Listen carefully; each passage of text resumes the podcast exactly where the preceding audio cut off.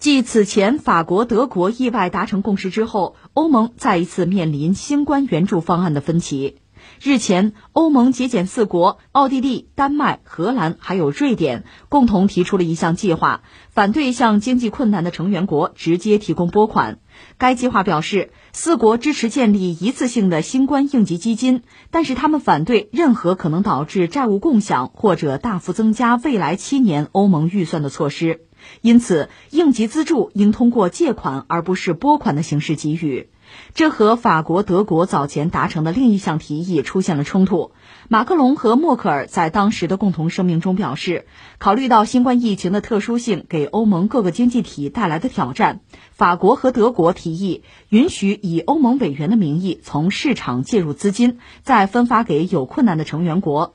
这项欧盟复苏基金高达五千亿欧元。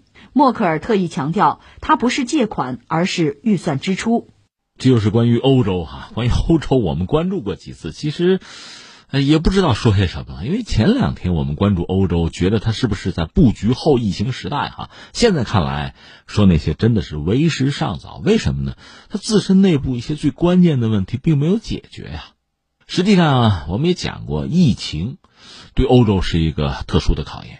因为欧盟本身就是应该说是人类历史上，我到现在也还认为是比较伟大的一次尝试，就是很多国家凑在一起，咱们又没有统一成一个国家，当然整个欧洲也不是很大啊，这么多国家，你看语言、呃宗教，嗯，包括一些习惯哈，历史传承有很大的不同，大家凑在一起，呃，一个是得到了和平，然后经济得到了发展。欧盟现在总的来说，你得说，在全球是很重要的一个经济体。虽然平时有些磕磕绊绊，但总的来说日子过得是不错的。但是这英国就脱欧了，这事还没谈清楚吧？新冠疫情爆发，这一爆发，大家看到整个欧盟其实还是一盘散沙，大家是各自为战吧。不但彼此之间相互能提供援助，这可能性不大，甚至截胡的事都有过。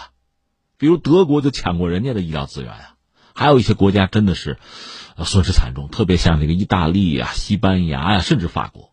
当然，有些国家也这个 按北京话什么讲叫幺蛾子，在这个时候忽然提出群体免疫，就是英国。啊，英国是不是真正搞了？不知道。北欧有些国家，比如瑞典，人家是真的就干了，但是现在看来效果不好。就像我们以前节目里说过，呃，钟南山强调一点嘛，说到底你得有疫苗啊，这群体免疫才有价值啊。你没有疫苗的话，那等于说是听天由命啊，那损失就会比较大了。这是第一波第一轮冲击啊，再一轮就涉及到经济了。因为欧洲这些国家是富啊，但是呢小，另外经济结构它不可能很完整、很合理啊。大家凑在一起才有力量嘛。因为新冠疫情，大家抗疫战役搞的之间这个关系啊，就不是很和睦。那然后怎么办？涉及到这个经济的复苏、复产复工的问题，欧盟希望能够一举扭转颓势吧？你看那个冯德莱恩。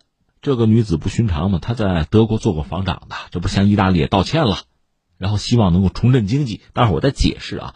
呃，这个事儿其实很重要。你看，一个之前抗疫战役，大家彼此就不睦啊，个人自扫门前雪，关系搞得就不好。一是欧盟，再就是其他的欧洲国家，比如塞尔维亚，那不都声泪俱下了？说你这欧洲团结是个童话吗？所以，如果你处理不好复产复工的问题，欧洲的经济恢复的问题，那后疫情时代，欧盟万一散连子呢？万一解体呢？这个不是危言耸听的，这是一个。再一个呢，刚才我们讲，欧洲国家都比较小，你涉及到复产复工啊，重振经济，大家不合作是不行的。另外还有一个，你考虑过没有？现在非洲出问题了，因为非洲嘛，大多数国家经济是比较落后的，就是医疗设施啊，相当不完善。就抵御这个病毒攻击啊，抵御疫情的能力是很差的。你说关人家欧洲什么事儿？事儿大了。一个很多非洲国家是某些欧洲列强前殖民地吗？他们是主观上认为有某种联系、某种责任。另外最关键的，如果非洲真出了问题，战乱也是问题嘛。很多难民会跑到欧洲去。这几年欧洲是饱受这个问题的困扰啊。那你凭什么说那疫情爆发之后，非洲人不往欧洲跑呢？那这个也需要欧洲国家、欧盟国家团结在一起，相互之间要协调，这才能解决。所以你看，如果我们简单打个比方，比如上半场抗疫战役，这仗打的就很烂；下半场到复产复工、恢复经济，大家能不能再团结起来，就看下半场了。只不过这个新闻告诉我们，悬啊，悬呐。呃，怎么看这个事儿呢？是这样啊，在疫情爆发之前，欧盟就有一档子麻烦是什么呢？是英国脱欧。你说这麻烦在哪儿呢？不说别的，就说一件事儿啊。欧盟有一个长期的预算，二零二一年到二七年这七年的预算，原来做预算的时候可是有英国在啊。现在英国脱欧了，英国脱欧之后呢，他留下来一个窟窿。按说他每年往欧盟交钱，对吧？他不交了，整个算下来得有七百多亿。欧元，英国人不交了，折合就是每年上百亿，就一百亿还多一点。这欧元啊，这个窟窿怎么办？那英国撤了，这问题都在啊。你这钱谁把它堵上啊？那大家要不贪点儿，结果就冒出来一个所谓节俭四国，不愿意干这事儿。你注意啊，我们说节俭四国，这是在疫情爆发之前，这几家就不愿意干：奥地利、丹麦、荷兰、瑞典这几家。就英国脱欧留下来的那个预算的窟窿，那黑洞要不要补上？不要，我们不干。你注意啊，这是在疫情爆发之前，这几家对于英国的这个预算窟窿就是这态度，不愿掏钱，不掏。这是一个事儿。再有就是说，这是老问题了，就欧盟啊，整个诞生之后，大家凑在一起过日子嘛，其实有一个南北之争。就南欧那边呀，总的来说，这不意大利是典型代表嘛，花钱大手大脚，欠很多债啊，日子过得比较落魄。北边呢，典型就是德国了。德国的经济你必须承认，那在欧洲里是相当好，在全球那也是排得上的。它整体规模，这个国家规模有限，它的人口啊版图有限，但它的经济确实夯得很实，尤其是制造业。那么这次这不疫情爆发之后，我们真的看到有些所谓发达国家，它口罩都生产不了啊。因为口罩是一个就消耗品，大规模的生产嘛，你连这个能力都没有，比如呼吸机。那你再翻回来看德国这方面能力，它比较强，而且它的医疗体系总的来说是夯的最实的，而且呢，在全球范围内，你说很多国家都是负债啊，尤其美国，美国那债天文数字我们都知道，但人家德国这方面做的比较好，政府不是说不负债，该借钱借钱啊，他控制的很死，就这个量是很少的，就大家过日子的方法是不一样的啊，但是你说南欧遇到问题，遇到问题说咱发点债券吧。但是在欧盟内部一发债的话，那整个欧盟大家分摊嘛，大家都担着嘛，扛着嘛。那德国当然不愿意，因为我平常不借债嘛，你们借债大手大脚习惯了，现在借了债大家一起来扛，凭什么呀？你看南北之争早就有啊，这是生活习惯问题啊。那现在我们说，呃，新冠疫情这事儿出了之后，那欧洲我们欧洲怎么办？我们欧盟能不能团结起来把这日子过好，把这个灾扛过去？那怎么解决问题呢？欧盟大概想三条路吧，一个是什么呢？咱们搞一个复苏基金，这谁提的呢？就是这个欧盟本身提出来的。一个是欧盟理事会的主席叫做米歇尔，再就是欧盟委员会的主席冯德莱，他们提出来的。我们要搞一个规模要怎么得达到马歇尔计划吧？就是二战之后美国援助欧洲有个马歇尔计划，搞一个那规模的，搞个欧洲的复苏基金，搞个大的。也确实雄图大略哈，然后是我记得四月份西班牙政府人家提出来，对对对，搞欧洲复苏的战略吧，那我给你们画个道，搞个路线图啊，这规模怎么得一万亿吧？呃，一万五千亿也行啊，就是欧元啊，由欧洲稳定机制等等进行融资，你可以直接向成员国呢做这个财政转移，你不要让我们再背债，怎么输送？输送渠道呢？就是欧盟预算，欧洲央行来购债。靠这个边境碳税啊来还这个债息，因为借债量也很大，它有个利息的问题，靠这个来还债息。另外，用这个绿色和数字转型产业和科技自主等等来包装这个投资项目。那我倒注意到，欧盟之前有个表述，就是说疫情过去之后，我们首先考虑的确实就是这个绿色的这个问题啊，作为一个抓手什么的，有这个表述。但是很多国家其实心知肚明，一阵冷笑啊。西班牙本身的欠债也多，南欧国家，你这套小九九我们还不知道，所以很多国家不接受。这是一条道啊，呃，还有第二条道是什么呢？新冠债券，这个就是什么法国呀、西班牙、意大利这帮国家提出来的，就是受到疫情打击比较严重的国家。这个我们之前聊过，很多欧洲国家不干啊，就是刚才我们说的那个道理哈，就是你们借债欠债，你们形成习惯、形成依赖性了，我们没那毛病。没有疫情之前也是这个问题，现在有了这个，你们拿这个作为借口，这又是借债发债吧？整个欧盟都得还，分摊到我们每一个人，你凭什么不接受？这是之前我们聊过这个新冠债券这个事儿吧，一直就没有达成什么共识。冯德莱恩向意大利道歉，意大利反正说行啊，道歉道歉就道吧。我们现在要看点本质的东西，落到实处的东西。咱说说债券吧，没人跟他们说了。除了这第二条路，还有第三条路是什么？欧盟二零二一到二七年，这是这个一个多年期的啊共同预算，有一个规模和用途的问题。但这个我们讲了，英国脱欧七百多亿的窟窿，这还没说清楚呢。现在指望这个，好像也够呛。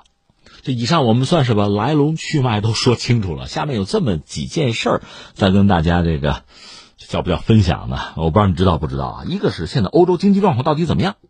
应该说一季度的数据还行，比中国比美国还好看。整个欧元区，我们说欧元区这个二零二零年一季度的国内生产总值就是 GDP 啊，同比下降是百分之三点三。这里面最主要，德国是跌了百分之二点二，法国跌了百分之六。你说这数字还行啊，关键这是第一季度啊。欧洲，你看它第二季度吧，反正美国很悲观，第二季度美国肯定难看啊。欧洲按说比美国还要好看一点，就二季度，但是好不到哪去。所以在这个当口啊，如果能够跟着大家戮力同心啊，有一个经济上那个解决啊复苏的方案，是一件好事儿。但是很难，大家各自有各自的利益吧。所以最后你看，我们刚才说三条路吧，目前最可取、大家大概能达成共识的，原本是什么呢？就是这个复苏基金，这不是西班牙建议吗？整一万、一万五千亿啊！实际上现在能谈下来，可能就是个五千亿。就说这五千亿，这不是出来个节俭四国？我们不同意，我们反对，反对理由列了四点吧。一个，就资金怎么来？欧盟不应该通过增加共同预算的方式筹集资金。第二个。你需要救助某些人是吧？救助方式上，你用贷款，你别赠款，就别白给钱。你借他钱可以，而且你贷款，贷款得还吧，期限两年吧，这说的很清楚。亲兄弟明算账啊。第三，资金使用方面，那主要是加强卫生部门的这个应变能力啊，而且还要和欧盟设定的气候目标相符合。第四个，任何行为应该遵循欧盟的财政纪律，就咱们以前约好的规矩，按规矩走。我先解释一下第四条啊，就这规矩啊。欧盟有自己的财政政策，应该说，你可以说比较严格、比较完善啊，但是执行的不好，所以最后效果并不是很好。所以这几个国家提出来，咱说话算数啊，严格按规矩办事儿，就这意思。